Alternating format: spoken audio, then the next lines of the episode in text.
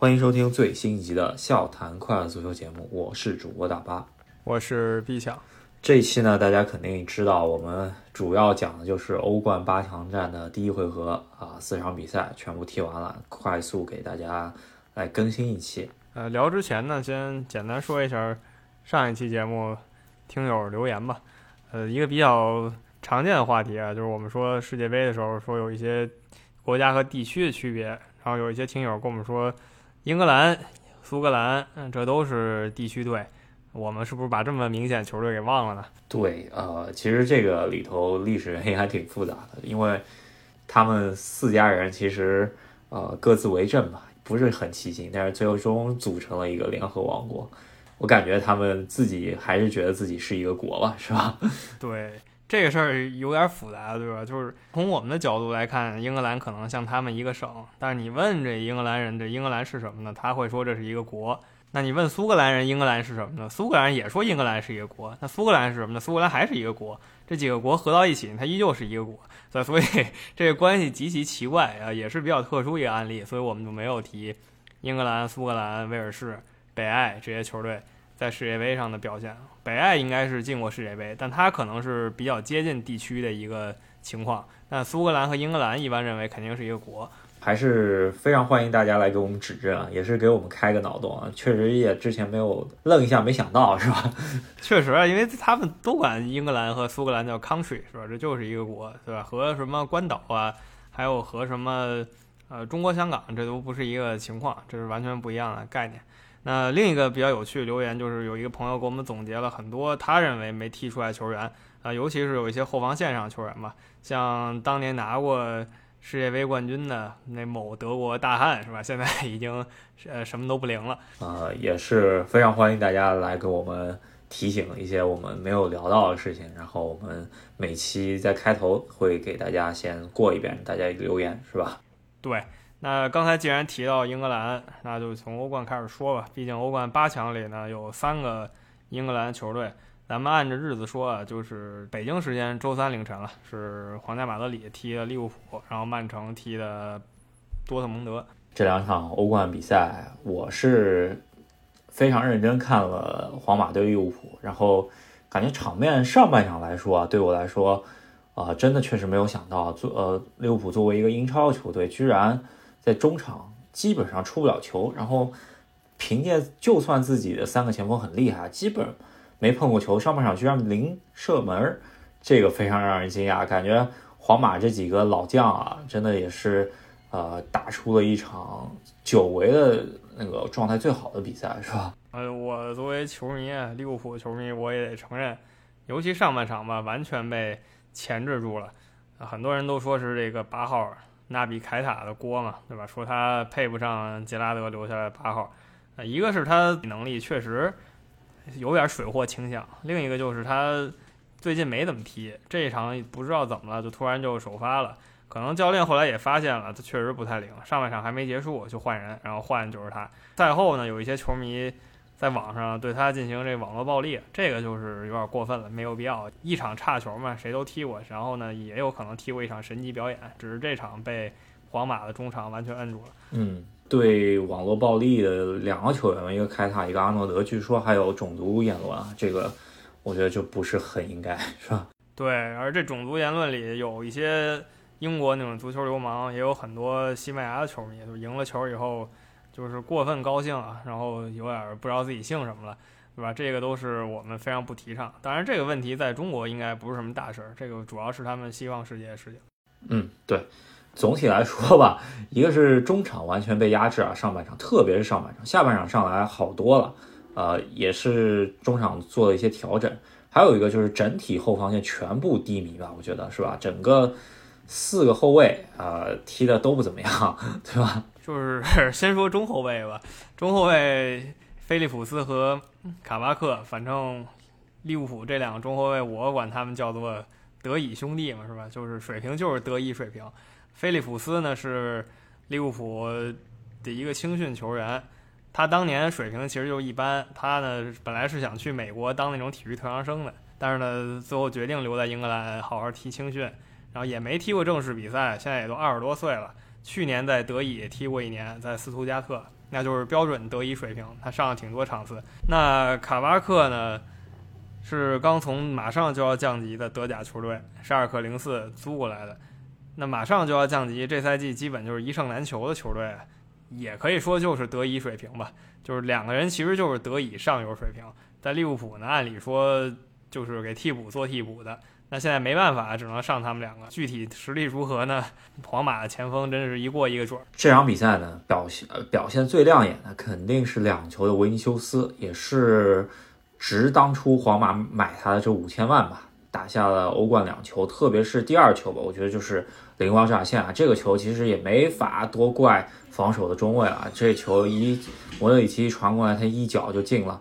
瞬息之间的事情，跟防守中卫也没办法，除非你就，呃，在他拿球之前就把这位挤住了，对吧？这个其实这个锅还好，但是本场比赛三个中场啊，克罗斯、卡塞米罗和莫德里奇发挥的绝对是神级发挥，到达了三连冠的时候的那个状态了。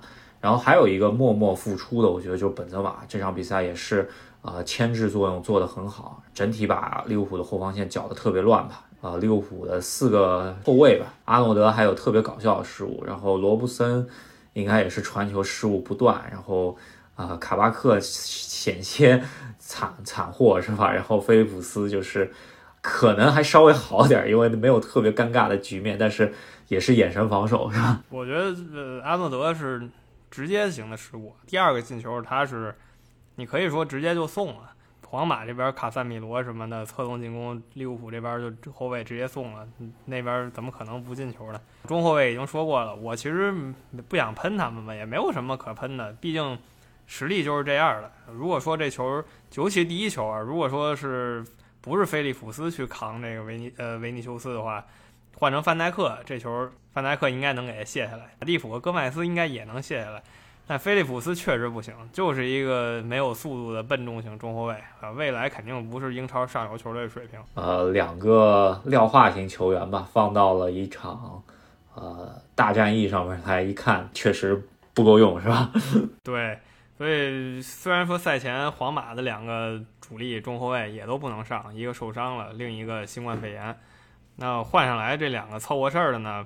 肯定还是比利物浦凑合事儿强，因为利物浦的两个中后卫呢是给凑合事儿的球员凑合事儿，然后皇马的凑合事儿呢是真凑合事儿，所以就确实是高下立判啊，确实是啊。在不管怎么样，纳乔和米利唐这场比赛发挥其实还可以，是吧？比肯定是比对面这对中卫来说好多了。但单说身价吧，米利唐一人就力压两对面两个人了，是吧？这个而且力压的还挺多。但是这这场比赛，我觉得防线上面。压力不是特别大，说因为确实是利物浦的中场和后场出球都出不出来，特别上半场，前场根本没碰过几次球，所以说根本完全没压力。再加上卡塞米罗的拦截也是达到他最巅峰的状态吧，然后两个中后卫压力确实不大，除了进球那一下以外，感觉确实也没有造成特别大的威胁。这一下输的算是心服口服吧，主要中场。你被压住了，后卫呢又盯不住那一下，前两道屏障都没有了，最后只靠守门员那肯定是不够用的。踢完这一场，虽然说利物浦有一个客场进球吧，回主场理论上二比零还能晋级，但是现在最大问题不是说进两个球吧，就回主场零封皇马，目前来看不太可能，除非说中场拦截做的特别好，然后两个中后卫呢，那真是九十分钟精神高度集中啊，是吧？可能说能磕下个二比零。呃，基本说来说就没有什么希望了。嗯，也就是说，如果上来就输一个球的话，那利物浦是必须冲着三三球去。呃，特别像今年的安菲尔德是吧？这个扎叔啊也好啊，然后呃嗯，反正队内球员也好，都出来表达过了那个呃特别想念安菲尔德的那个观众啊。但是今年的安菲尔德确实比较惨一些，所以说我觉得利物浦回到主场能翻盘的几率。我觉得只有两成了，应该不是特别大。是我同意，我也不会乐观，两成是差不多就是这样。呃，我不是说不不相信利物浦进攻，是吧？因为有球迷说当年能翻巴塞罗那，现在就能翻皇马。质的区别还是在于，就是中后卫实在差太多了。你翻巴塞罗那的时候呢，前提条件也是不能再被别人攻进一个。但是现在在现在这个状态下，不被别人攻进一个太难了，是吧？尤其是对方一打一个准儿，两个中后卫德乙兄弟是真没脾气。我觉得奇迹应该不太容易上演，这是我的观点。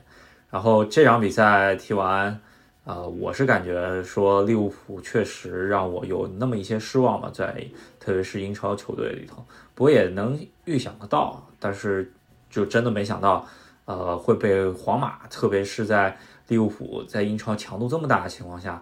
居然会在中场啊占不到优势，然后说另外一场英超领头羊啊曼城，应该还是有惊无险吧拿下了比赛，但是把呃这场踢完以后，大家还觉得是不是瓜迪奥他又有可能会翻车是吧？对，如果说这四场球里哪一场悬念最大呢？我觉得还是这一场吧，二比一这个比分，我觉得是最最最让人。期待第二回合的吧，就是第一回合主队二比一的比分。第一回合那个客队啊，他第二回合回了主场以后，二比一进加时也好，一比零直接淘汰也好，都是一个非常可能出现的比分。尤其是他有主场优势，还有很大的看头。呃，至于比赛过程吧，有一个挺大的争议，就是本来认为多特蒙德能打进两个进球，但是裁判在这里呢扮演了很重要的角色，他把小将贝林汉姆的进球给吹掉。确实，这个争议挺大，因为。之前是有过一个错判的点球，是吧？这个埃姆雷詹抬腿，然后不小心在禁区里面，应该是没踢着，踢都没踢着，呃，对方的那个后腰球员，是吧？然后啊，对方有那么一点假摔嫌疑吧，但是最后通过 VAR 给指正了，最后点球没判。然后这个球居然连 VAR 都没看啊！这贝林汉姆这球踢进以后。然后裁判反正就是有一些呃给自己一些借口吧，反正这个球就混过去了。我觉得 如果不是呃不不是这么一个球的话，我觉得曼城有点悬，是吧？这个借口啊找的也算是比较牵强吧。具体过程呢是守门员曼城守门员跟这个多特进攻球员贝林汉姆碰了一下，然后守门员摔了，然后贝林汉姆呢又往前趟了一下。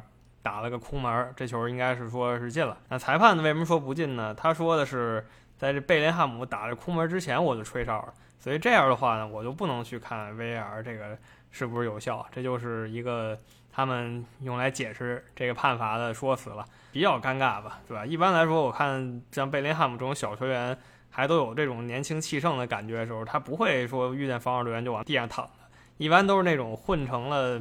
老江湖、老油子进攻队员一碰到防守队员，躺的比谁都快。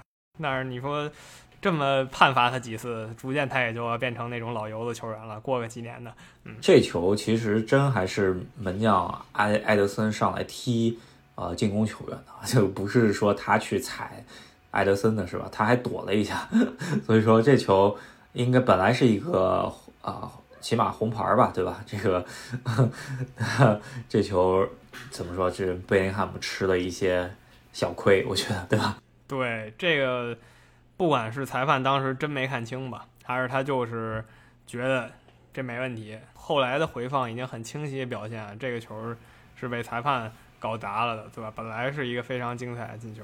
嗯，这场比赛呢，要说的另外一个人聚焦人物就是啊，新王哈兰德，是吧？这球。因为他之前在国家队比赛日中间也好久没进球了，这不太属于他的节奏。因为他之前在多特踢欧冠，凡踢欧冠就是场均两球。那这场比赛大家对他众望所归，然后进曼城球场的时候，大家也抓他特写嘛，他说这个球场好像还是挺漂亮的。然后别人问他漂不漂亮，他说还挺漂亮的。然后呃，就又有小报记者捕风捉影了，是吧？但是这场比赛他没有取得进球，有过单刀。但是有过一次非常漂亮的助攻，给到罗伊斯单刀进球啊，拿到了一个客场进球。本来以为呢，大家就是一个一比一收场，但是福登在中场之前呢，把这场比赛，啊，可以说又把呃胜利的局面往曼城这边搬了一搬，是吧？不然的话，曼城还挺尴尬的。对我个人觉得，福登其实这一场比赛下来还还挺平淡的。那最后一下呢，救赎了，是吧？最后一下倒不是什么多高难度的事情，但是他出现在关键位置，就可以说救赎了。至于哈兰德的未来呢，这场就如果我们常看那各种捕风捉影的媒体的话，我们可以随便替他捕风捉影一下，是吧？什么曼城都没有上正印中锋首发，是不是给哈兰德留个位置？什么？呃，曼城这个球场呢，当年造的时候，他爸没赶上，是吧？他爸那时候刚走，没赶上，那是不是他儿子小哈兰德去用一用，是吧？各种各样的都可以捕风捉影，是吧？总之，媒体是非常看好哈兰德未来会去曼城的。但在这之前呢，曼城得先过了下一回合多特蒙德这一关。嗯，他其实自己的能力也是到了，对吧？就是单挑对方一个赛季都很稳定的迪亚斯，居然把 迪亚斯撞了一个呃跟头，是吧？这个 确实能力很强，因为啊英超的后卫是吧？但是啊，我是觉得啊，如果再去曼城的话，这就有点太变态了，是吧？这要留给大家一点是。呃，悬念对不对？对 对，我，不知道哪个运动有有过这种情况，真就是一个全明星球队了。尤其足球这运动又没有说美国人搞那种限制工资的限制，是吧？只要你有钱，然后人家愿意来，你把全世界最强的人集齐了，也没人说你嘛。玩这个游戏模式。但是现在曼城就往这趋势走呢。如果他真去了，我不知道该怎么形容了。确实无敌手了，可能是。对对啊，特别是啊，中东人他可以靠各种玩新的做账方式，是吧？去规避这个财政公平法。然后还有一点就是，曼城其实四线出击的情况下，现在感觉另外三线其实压力还不是特别大。嗯，今年确实是最好的四线出击的这个时候。然后他稳定军心，他对内。啊，这场发挥我觉得应该是全场最佳，德布劳内，啊，一踢完比赛就续约了，是吧？然后据说现在福登也马上就要续约，这场比赛没有上场，斯特林也估计马上续约了。现在来说，对那几个核心球员，呃，都没有说要离开的意思啊，除了就是啊已经老去的阿圭罗要走以外，啊，我觉得这支球队非常恐怖。然后啊，这场比赛有一点要说，就是斯特林居然连出场都没有。给他可能也是因为，呃，国家队比赛他在英格兰踢的比较多吧，但是呃，值得回味是吧？到底怎么回事？最后结果可能还证明没让斯特林上还行，毕竟去年就是晋级的路上是吧？斯特林致敬了一把最强赫斯基大帝是吧？空门这都不进，门前半米都没踢进去。今年呢，肯定是怕他再来这一手吧？啊，我可以这么猜测一下。但我觉得第一回合让他上。没准还还行，第二回合 可能会让不能让他上这样子是吧？特别是到焦灼的时候，感觉斯特林容易出这种问题。总结一下，就是这个对决其实还挺大悬念。我刚才说利物浦，我们都觉得可能就两成嘛，毕竟后防线太次。多特蒙德这边，我倒觉得可能还有四成的可能性，毕竟他只需要一个一比零，那就可以拿下。呃，具体说你能不能赢曼城一比零，这个是很很可以的，因为很多球队。虽然说他总体实力不如曼城，但他通过各种针对的人员配置啊，他可以搞出一个一比零啊，又不是说要打一个四比零，是吧？所以还是有四成希望，我觉得。我觉得也是啊，这个多特蒙德，呃，其实下一场还是可以拼一拼，特别是在呃哈兰德已经饿了这么久之后啊，我觉得下一场还是有希望的，希望哈兰德。能搅一搅是吧？把这个比赛弄得好看一点。那这就是前两天啊，对，还都都挺精彩的，都分出胜负来了。然后下一回合呢，一个悬念小点儿，一个悬念大点儿，但肯定还会继续关注。那接下来说一个基本没悬念的吧，就是切尔西跟波尔图，这个属于完全在大家臆测中的流程那么踢的。那切尔西就是稳扎稳打，二比零拿下。然后下一场回到主场呢，就真没什么可说的吧？就算踢个零比零又怎样呢？就就晋级了呗。啊，确实是啊。首发出来以后呢，我还是觉得有那么一点惊讶，就是哈弗茨和维尔纳啊联袂出战，坎特、齐尔瓦可能还是有点伤在身吧，所以就都没有首发，还是有一点让我害怕。但是主要还是对方阵中各中场球员，一个主力前锋嘛，啊，就是当家射手。都停赛，那就把对方的防防守的这个力度啊，就防守反击的这个力度啊降下降很大。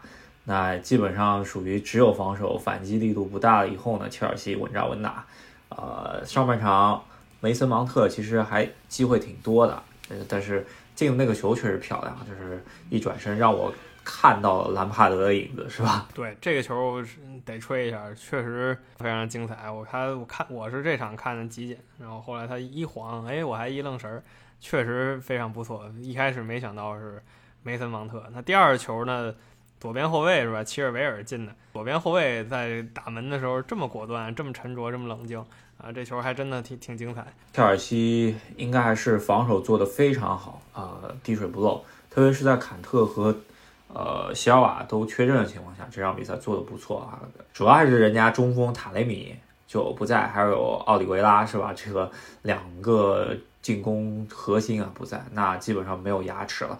那克里斯滕森也可以稍微，呃，让让我放心一点吧。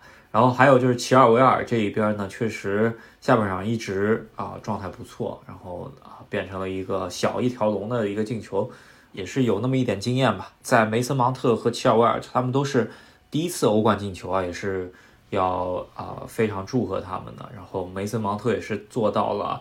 切尔西欧冠淘汰赛最年轻的进球者，这个啊，我觉得是一个新的篇章啊。下一场比赛啊，我悬念应该不大了吧？我觉得应该不至于会翻车，因为图赫尔还感觉还挺稳定的。就现在看一下，准备准备半决赛了，是吧？这个翻车不能说百分之百没有吧，就一成吧，是吧？一切尔西晋级至少九成了，还得往上调调。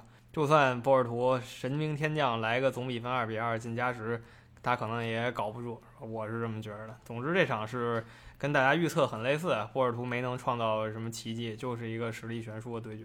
另外一场那就精彩了，是吧？这个可可以说在半场之前啊，都呃原来以为拜仁估计崩了，然后半场完了以后，呃可能刚开始几分钟吧，就就已经呃又逆转回来，是吧？然后。呃，又变成了一个非常有焦灼局面的事情，然后最终呢，还是姆巴佩强一些，是吧？把这场比赛给杀死了。二比三这个比分啊，我觉得也没说把悬念完全杀死吧，就只能说啊，下一场比赛还挺重要的。那下一场拜仁慕尼黑，要不然他也踢一个客场三比二取胜，要不然他就得二比零啊，什么四比二这样的才能拿下，是吧？这个。难度呢略大，是吧？我觉得可能跟利物浦想在主场翻皇马难度啊类似，但是好处就是拜仁各线呢，他都是这个实力的球员，就如果把他们状态调好了还行。这跟利物浦的难点不太一样。那总的来说，这场比赛给我感觉有点像看高手玩电脑游戏吧，两边都有很精彩进球，然后换人换的不是说他真的匪夷所思啊，就是说他这个时间挺匪夷所思。上半场拜仁就换了俩人了。这也算是打游戏的时候才会用的用技术吧。一般来说，正式比赛上半场换两个人很少见。很，我觉得就是因为弗里克可能这个首发阵容，呃，排错了是吧？没想到对方直接放姆巴佩做阵营中锋，然后直接冲你的中后卫。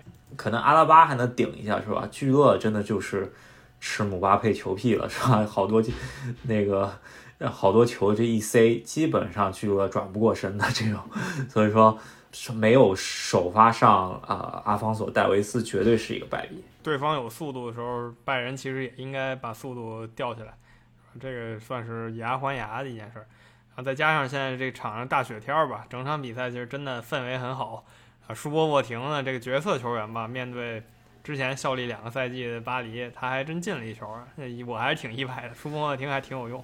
对，我觉得巴黎这边就真的是靠内马尔和姆巴佩啊双星闪耀，是吧？这个，嗯，很明显，就上半场来说，他们俩的作用是非常大的啊，特别是内马尔两个助攻，不输给姆巴佩的一个表现，特别是第二助攻，我觉得非常漂亮，这有点当年巴萨超级大逆转巴黎那一下那个传球的感觉了，是吧？让啊马尔基尼奥斯进入到禁区内，然后单刀，是吧？然后。马基尼奥斯的下一场，我觉得是一个分水岭吧。我觉得，呃，特别是他下场之后呢，防空能力差了好多。然后，呃，迪亚洛感觉防不住天上，是吧？被呃拜仁舒波莫廷进了一个，然后再加穆勒也是头球上面进去的。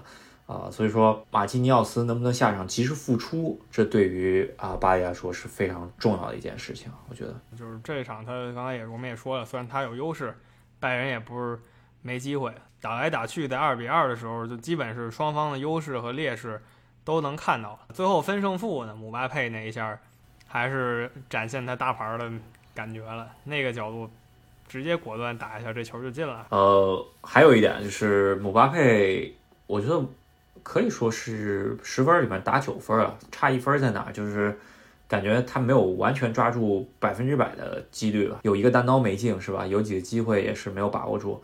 如果说踢得好的话，这场比赛如果能变成一个四比二的话，那这场比赛基本上悬念就小很多了。那现在还是有一些悬念。还有一点是，呃，前面说马蒂尼奥斯下场以后呢，巴黎防线有一些乱，但是呃，特别在后二十分钟啊，拜仁狂风骤雨的进攻啊，居然守下来了。纳斯要占很大的功劳，但是还是巴黎这条防线不太容易，最后是吧？总之这个比赛。看下来，我感觉是四场里面，呃，最刺激的，是吧？来回来去都有，而且挺有意思。就是把这四场看过来呢，你都快忘了欧冠今年可以换好几个人了，因为好多队就换一个人，换两个人。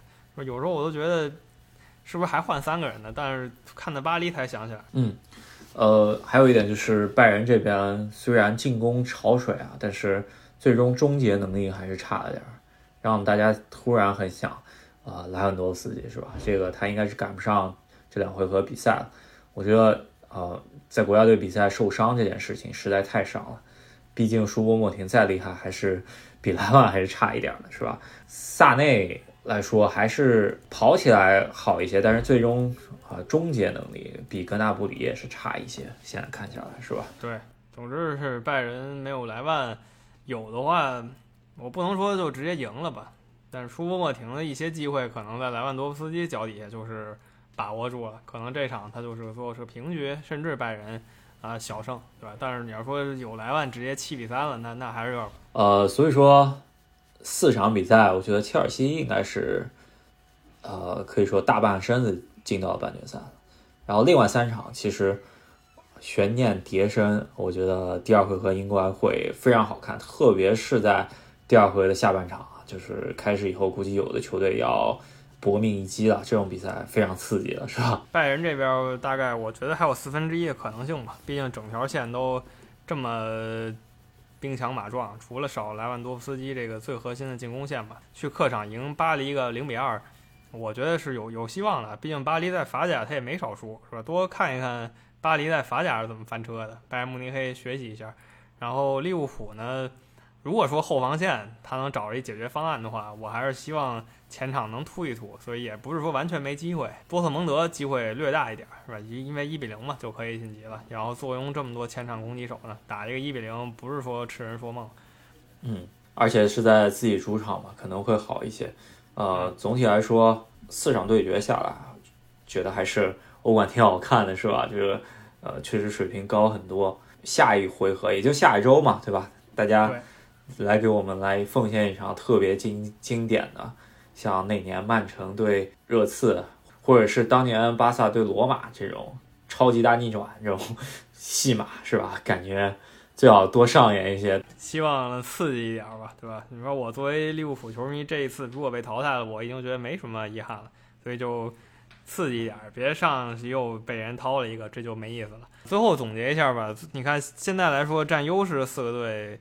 基本都是欧洲最有名的砸钱球队吧。皇马是二十年前开始搞这个金元足球组银河战舰的，然后切尔西呢是第一个就是有大老板入主以后开始逐渐建队的，然后曼城呢是有了钱以后疯狂买人的，然后巴黎呢是有了钱以后把他们联赛不行是吧，生生靠他一个球队撑起来的，是吧？都是欧洲最有名的砸钱球队。呃，这还是挺有意思一个现象。有人经常说，是吧？金元不能完全战胜足球，但这个赛季来说呢，金元对足球影响还是很大。嗯，可呃，反正就是地主家就是有余粮，是吧？就是呃，这些大牌球员还是真的好用。特别我觉得巴黎这边内马尔和姆巴佩这个作用还是非常大的，基本上占了大半江山了吧？能赢。啊，德甲班霸拜仁，这不是这么简单的事情。毕竟，这是弗里克上任以来他们输的第一场欧冠。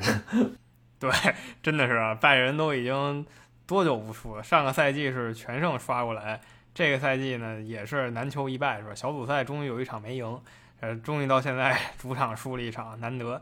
那波切蒂诺呢，作为新到巴黎的教练，联赛虽然有点捉鸡啊，但目前欧冠的成绩还还可以。我还是觉得今年我的四强预测，我觉得应该都翻不了盘了。我觉得应该就是这样。但当然，我是希望他翻盘了，对吧？那个多好看一些，是这是我的预测。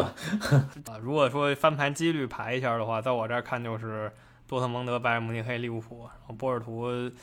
理解就好吧，几乎是不可能。那我希望呃，球迷朋友们能听到这个预测以后呢，也是可以来跟我们讨论一下，到底你觉得这四场欧冠是怎么样子的，是吧？呃，有一些不同意见，欢迎给我们留言，跟我们讨论。毕竟这就是我们看到以后的一些感想，是吧？仁者见仁，智者见智。那下一周四强真正确立了以后，我们再来聊一聊，看看这一期。有没有哪儿打脸了，或者这一期有没有哪儿说的很准？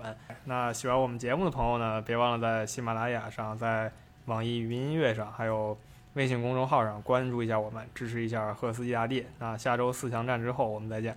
对，如果想要加赫斯基大帝微信群的朋友们呢，可以关注赫斯基大帝呃微信公众号，然后添加任何呃添加以后。回复任何消息就能得到添添加微信号的信息，然后来加呃，我们会把你们拉进群里面一起讨论。好，那下期再见。好，下期再见，拜拜。